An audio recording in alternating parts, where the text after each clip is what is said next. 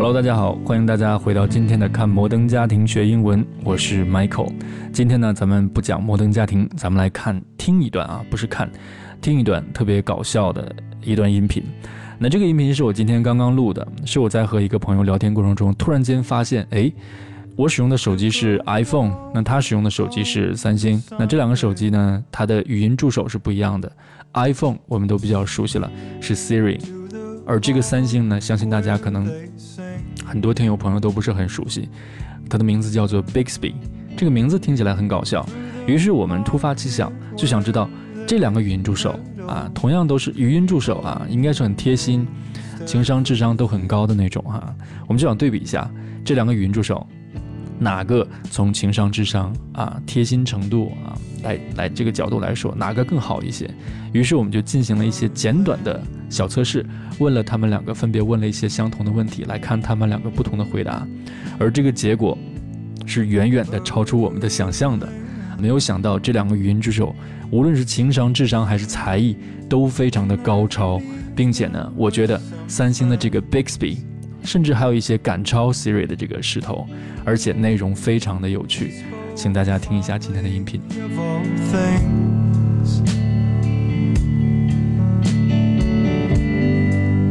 much louder than the others, and our bellies they filled with light. Siri, can you tell me a joke? Two silkworms challenged each other to a race. It ended in a tie.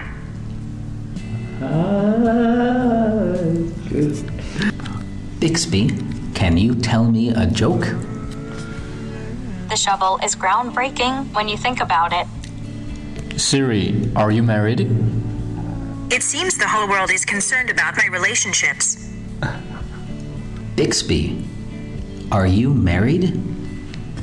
No, but I love spending time with you. Oh, it's sweeter. Siri, where were you born? I, Siri, was designed by Apple in California. Bixby, where were you born? When I first opened my non existent eyes, I was at Samsung. Siri, what's the meaning of life? To think about questions like this. Oh, that's good. That's good. Bixby, what is the meaning of life? I think we're all still working on that one. I think it's a tie. Yeah. Can you sing me a song? Sure, absolutely. Ahem. Okay, here I go. Ahem. Hang on. Let me just clear my. Gosh, singing is harder than I thought. this one is funny. That's funny. Bixby, can you sing me a song? Singing isn't really my thing, but I've been learning how to throw down some pretty sick raps. What is raps? Like a rap. Siri, can you rap? Okay, here goes. I wrote this one myself. Apologies in advance to the Sugar Hill Gang. I said a hip hop. Save me from the clippy, the peak, peak and pop, and you don't stop. Space rocket to the pong pong the doogie. Say up jump the doozy to the rhythm of the ontology. It's your turn. Bixby, can you rap? They call me Bixby of immaculate pedigree. My name's no fallacy. A star in your galaxy. Top notch source code not for imitation.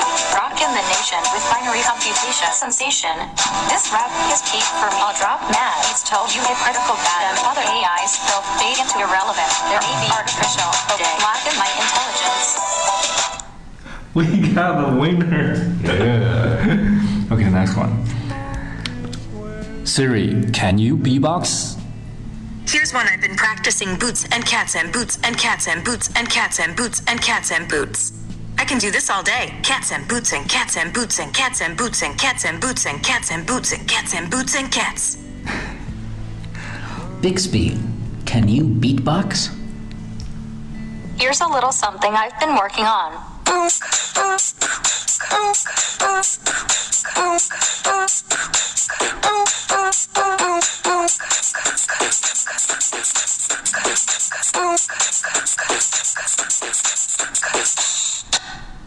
好了，这就是今天我们加餐的全部内容了。不知道大家有没有觉得这个，啊，这段小音频很搞笑哈？如果你觉得搞笑的话，可以把它分享给你的朋友。那如果你觉得它搞笑的话，也不要忘了点击订阅按钮来订阅我们的这个看摩登家庭学英文。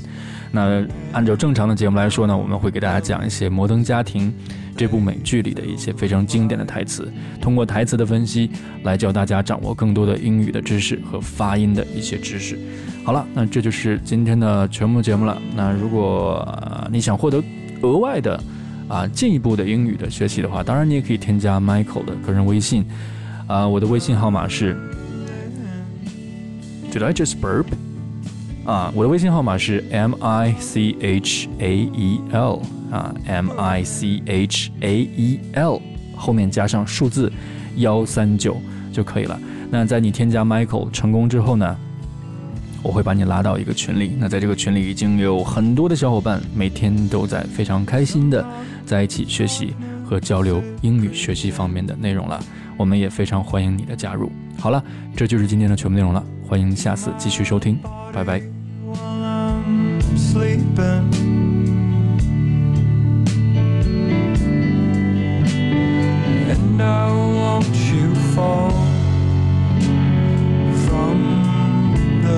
The pedestal.